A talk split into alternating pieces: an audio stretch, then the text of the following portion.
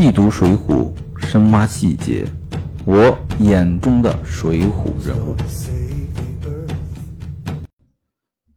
上一回我们说到，这个鲁智深三言两语呢就被这生铁佛崔道成给骗回来了。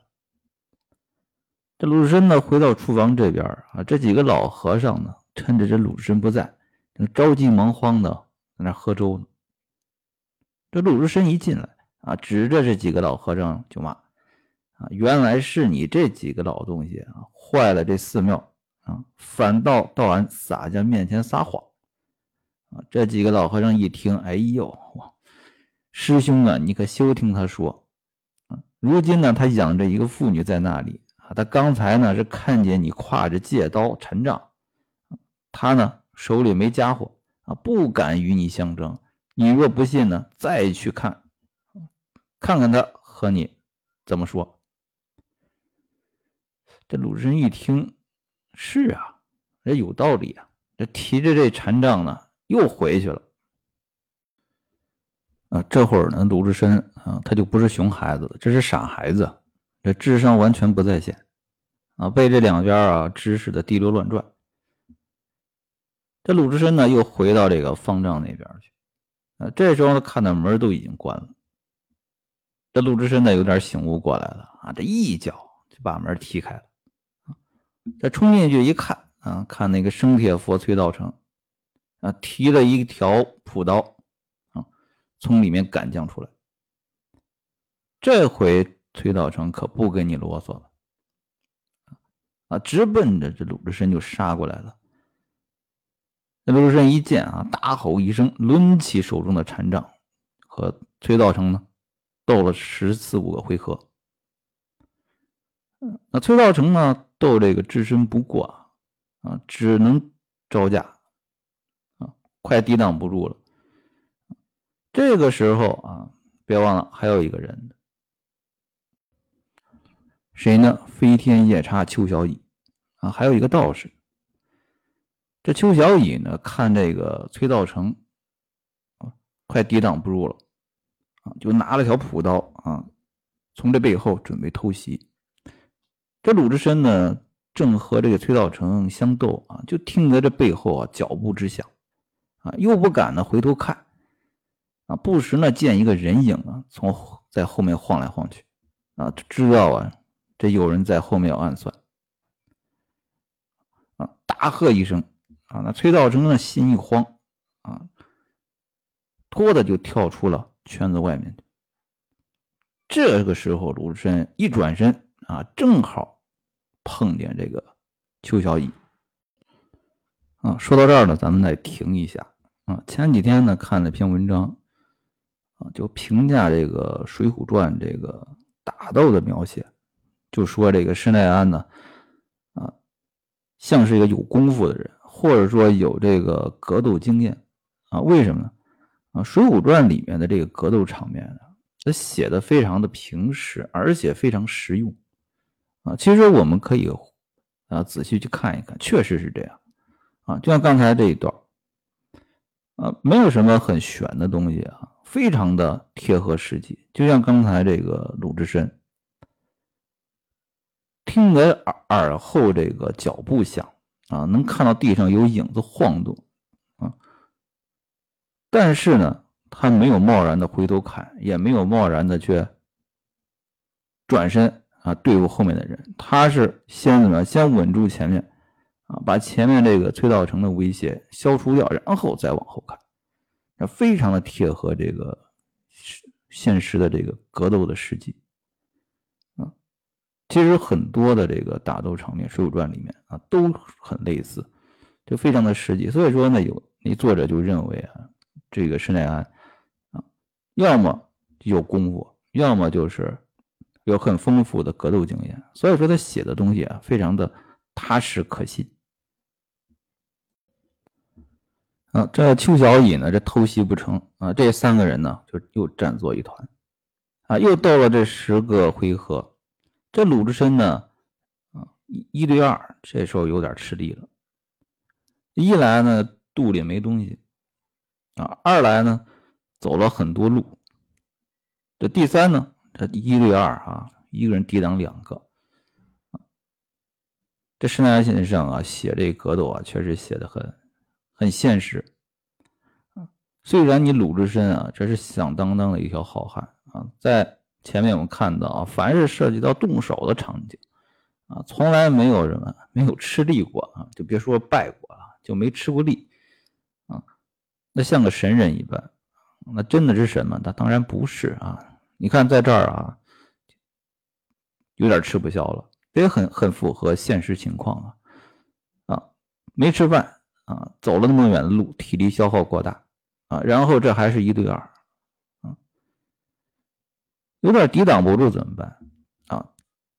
那得跑啊！于是呢，这鲁智深卖了个破绽，脱了禅杖便走啊。那两个呢，提着这朴刀。啊，直杀出山门啊，追上来。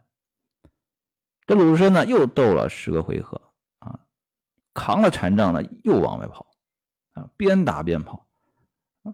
这两个呢，赶到了这个石桥那边啊，坐在这栏杆上啊，也打不动了啊，停在那儿不追了。这鲁智深呢，就走远了啊，在那儿大口喘气啊啊，差点啊，这命没丢在这儿。这寻思这可咋办！刚才打的是挺挺高兴，但是呢，包袱呢还在那寺里放着呢。这现在身上呢一分盘缠没有，这回去拿吧。那两个人呢还在那等着呢，桥上等着我啊！现在这又没盘缠，肚子又饿啊，怎么办？这没办法，只好又往前走走一步。挨一步，肚里又饿，身上又没力气啊！走了几里路啊，看见呢前面有一个大树林啊，松树林啊。这鲁智深一看，哎呀，好座猛饿的林子啊！现在我们看到这树林啊，都觉得哎呀，这风景真好啊！放在那个时代啊，你要看到这么茂密的荒郊野外一大片林子。那再想想啊，这里面会不会有强贼呀？这鲁智深呢，观看之间呢，就看见这树影里面有个人啊，探头探脑的啊，朝他这儿望了一望，然后呢，吐了口唾沫啊，又闪进去了。那鲁智深的江湖经验多丰富啊！这一看就知道，嗯，我猜呀，这家伙啊。是个简净的强贼，正在这此此间呢，等着好买卖啊。看那洒家是个和尚啊，他呢，发不了财了啊，吐口唾沫呢啊，去去这晦气那洒家啊，刚才斗了一番啊，还没斗过啊，盘缠呢也落在寺庙里了，正在这一肚子气呢啊，你这家伙啊，撞到我手里来了。啊我就拿你出出气啊！于是呢，鲁智深就提着禅杖啊，就到了这松林边上，喊了一嗓子啊：“林子里的那错鸟，快给我出来！”那汉子呢，在林子里面一听啊，哈哈大笑啊！我还不嫌你晦气呢，你倒来惹我啊！就从那林子里面就出来了啊！本来想放你这和尚走啊，你这家伙还反倒惹我。今天啊，我就要拿你的命来啊！于是呢，俩人又斗作一团啊。这汉子呢，斗着斗着，肚子里开始寻思了：哎，这和尚的声音好熟啊，好像在哪儿听过啊。就问这和尚啊：“你这和尚啊，先别打啊，告诉我你姓甚名谁？”鲁智深那一肚子火啊，管我姓甚名谁啊啊！俺且和你斗他三百回合啊，再说性命。这汉子呢，大怒啊，让你通个性命你也不通啊！仗着手中的朴刀呢，来一应禅杖，又斗了十几个回合。这汉子暗暗的喝彩，嗯，好个莽和尚！这心里啊，就对这和尚啊，就产生了这好感然后对这汉子叫道：“啊，和尚少歇啊，我有话说。”啊，两个人呢就停了手。汉子又问了：“啊，你端的姓甚名谁？这声音好熟啊！”这鲁智深呢，嗯，说这个俺姓鲁，啊，俗名鲁达啊，现在出家了啊，唤作智深。啊，那汉子一听，哈哈大笑，啊，抱拳拱手啊，还认得史进吗？啊，原来是谁呀？史大郎啊，救文龙史进。啊，两个人啊，这手拉在一起，哈哈大笑啊，原来是老熟人。那这一点啊，在书里面这一块描写啊，我觉得有一点有一个问题啊，因为他们俩是朋友啊。很熟的朋友，在这儿呢，怎么见面不认得了啊？说明这时候已经是晚上了，啊！因为鲁智深啊到达这个寺庙的时候啊，是什么时候？是午间，中午的时候啊，在寺里面啊折腾了一下午啊，到这儿时候是晚上了。所以说，俩人虽然见面了，虽然斗了一场，但是呢，其实都没看清楚是谁。啊，光听着声音，啊，这史进怎么会到这儿呢？啊，史进是前面咱们也说了，他是找他的师傅王进去了，一直没找到，啊，结果呢，盘缠呢也画完了，啊，就在这儿呢，简静啊，想搞一些盘缠，啊，结果呢，碰上了这个鲁智深，那，古代这些好汉们啊，这个。生财有路啊，身上有盘缠呢，喝酒吃肉；没盘缠呢，找个僻静地方啊，劫个道啊，这个盘缠花销就全有了啊。这怪不得这个传统这武术啊，现在没落了啊。现在啊，你可没这好事了啊。这鲁智深呢和这个史进呢，把这个。来往经过一说，啊，刚才怎么怎么和这个一个和尚一个道士斗了半天，结果呢也肚子太饿啊，身上没力气了，结果没打过。这史进一听，啊，小弟啊有这个干肉烧饼在此，赶快请兄长来吃一点垫一垫。这鲁智深呢把这个干肉烧饼啊稀里糊涂啊啃了一顿。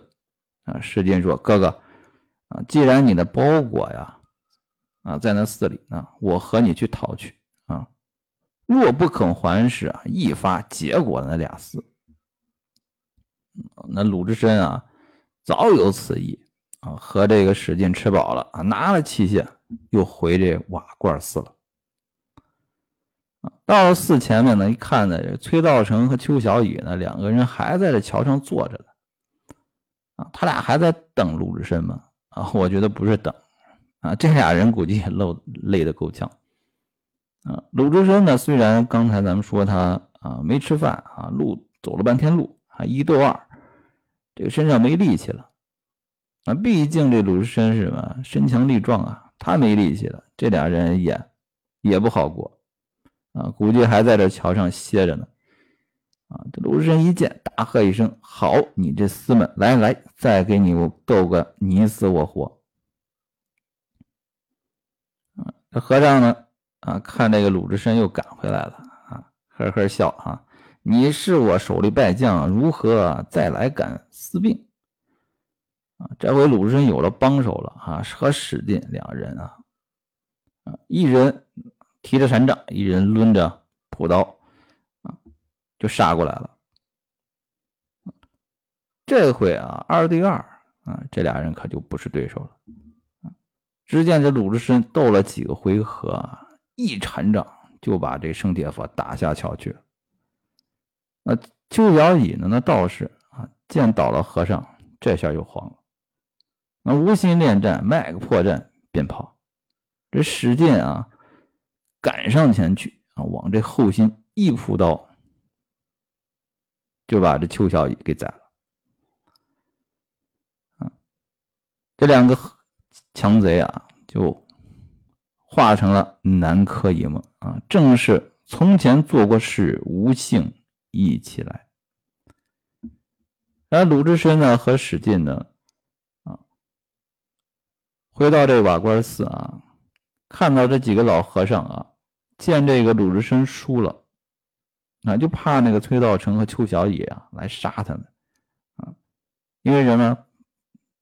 这生铁不崔道成知道啊，他肯定是鲁智深是听了什么这几个老和尚的撺掇来找找事来的，啊，他怕他们过来杀他，结果呢都上吊死了。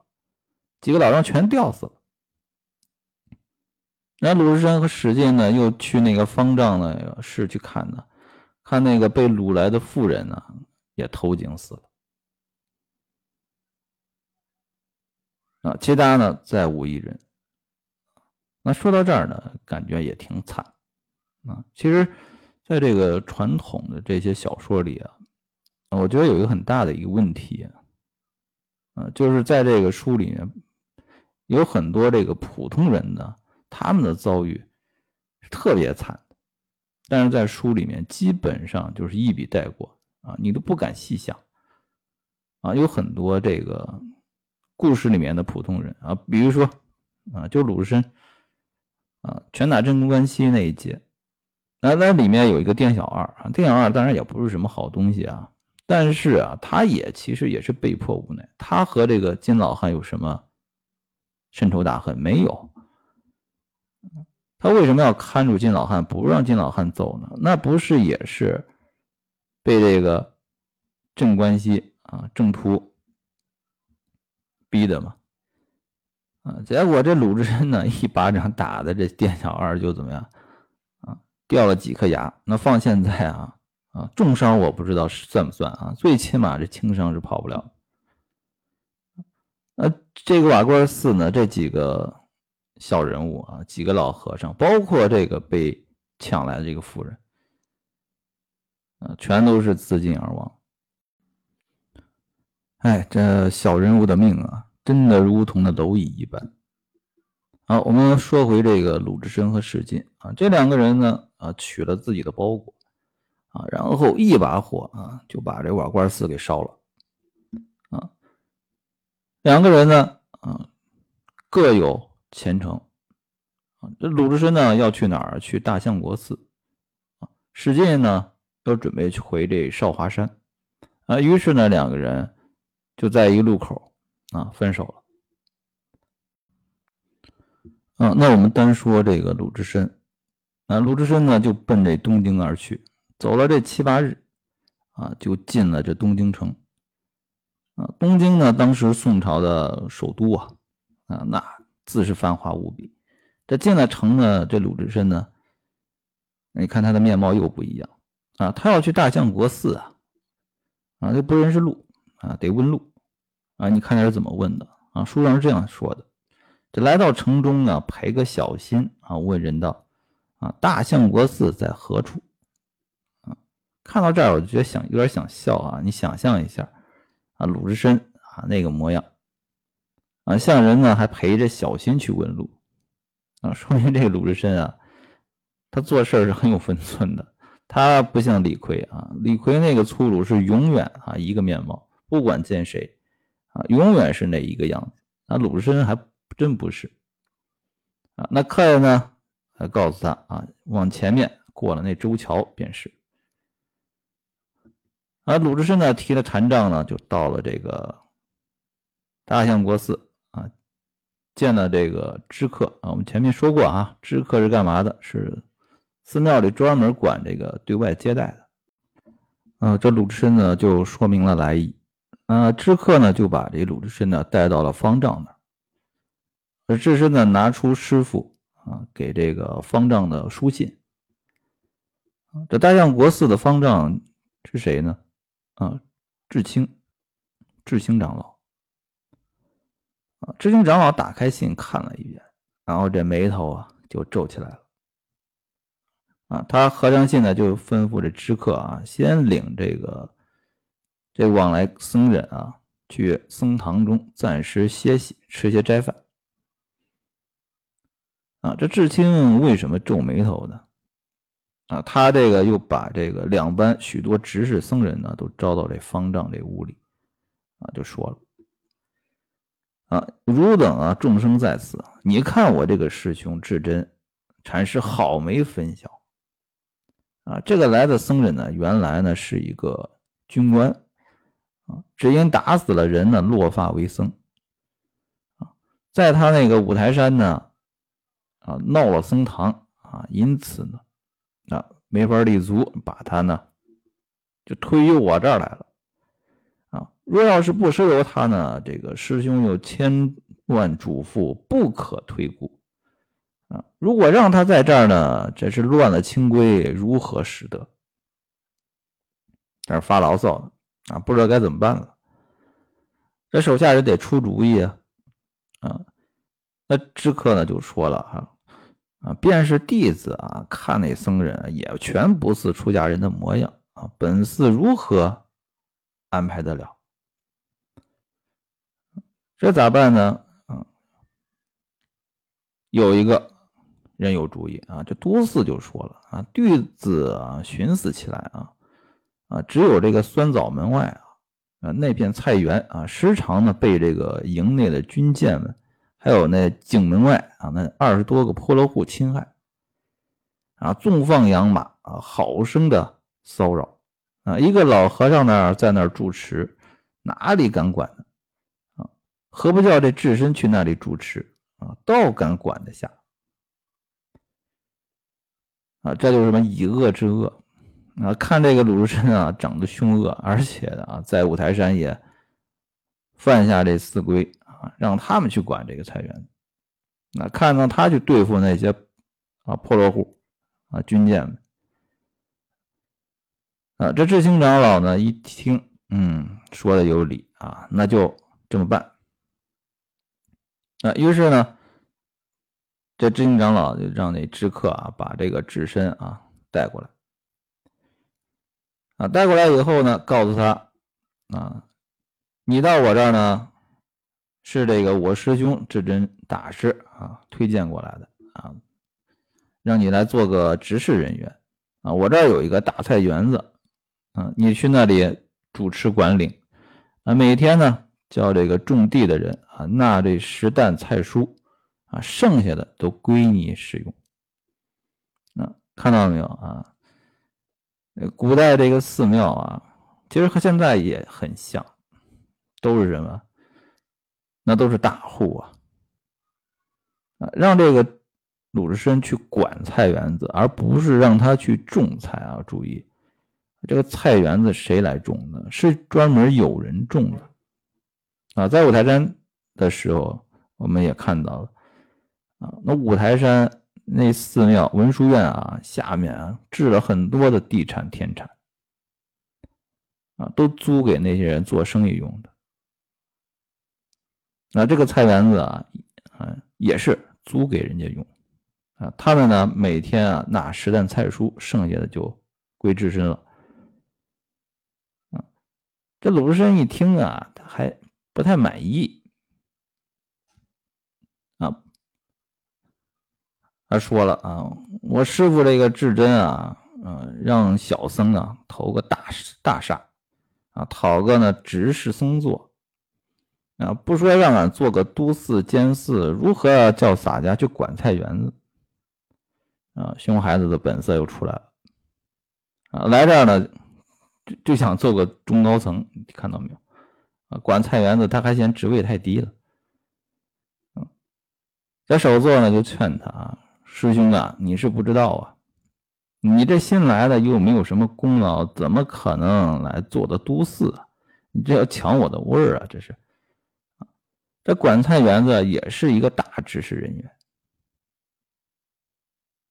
啊！这鲁智深呢啊不服气啊啊！俺不做这个管菜园子啊，只要做这都寺监寺。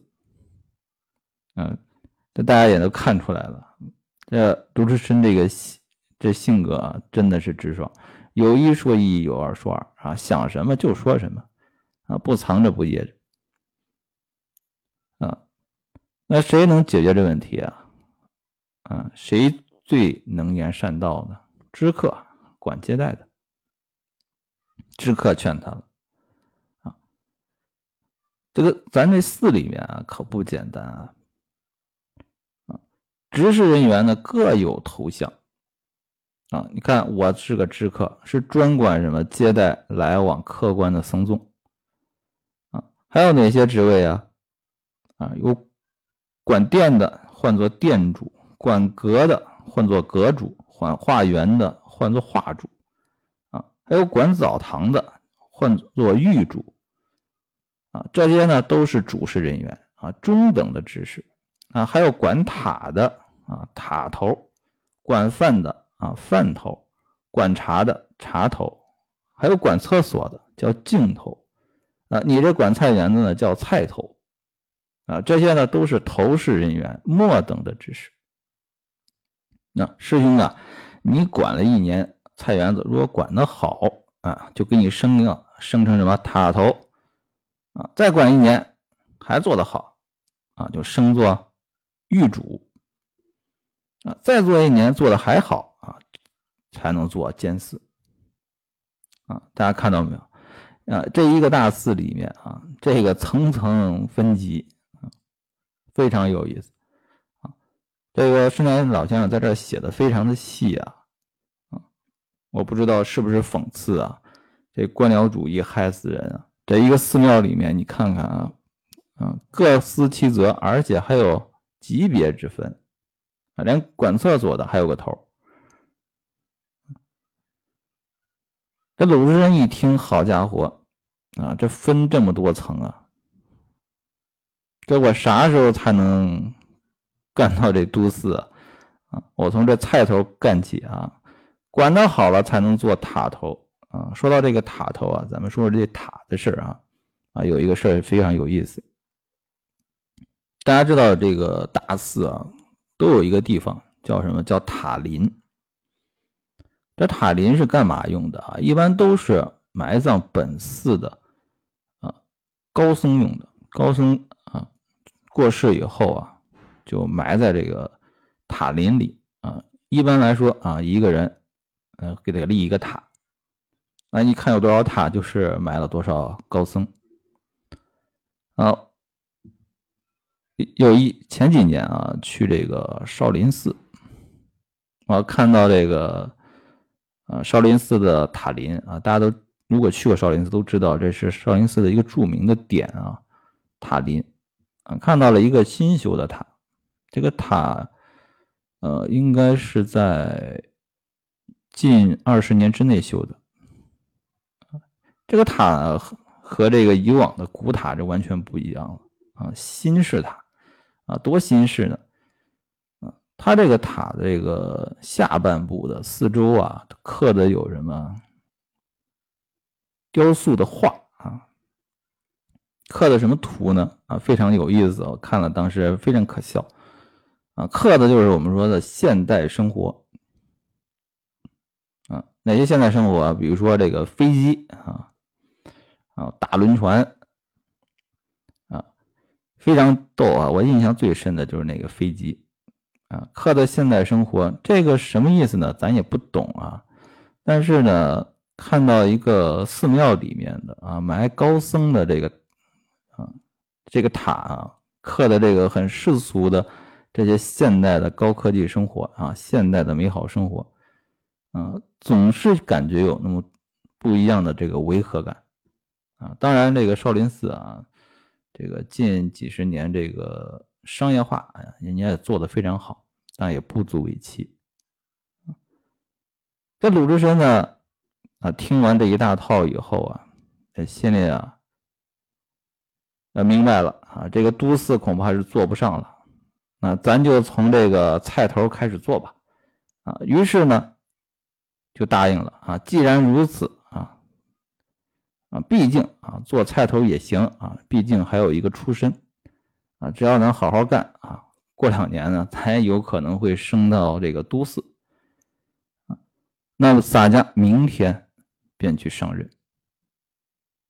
好，这鲁智深呢，就正式的啊接管了这个大相国寺的菜园子啊，那他是怎么来管菜园子呢？又碰到了哪些问题呢？我们下回再说。